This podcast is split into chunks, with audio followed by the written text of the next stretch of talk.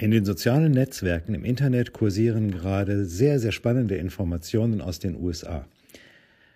Äh, da gibt es nämlich eine neue äh, Subvariante des SARS-CoV-2-Virus, die hoch ansteckend ist und sich sehr schnell ausbreitet.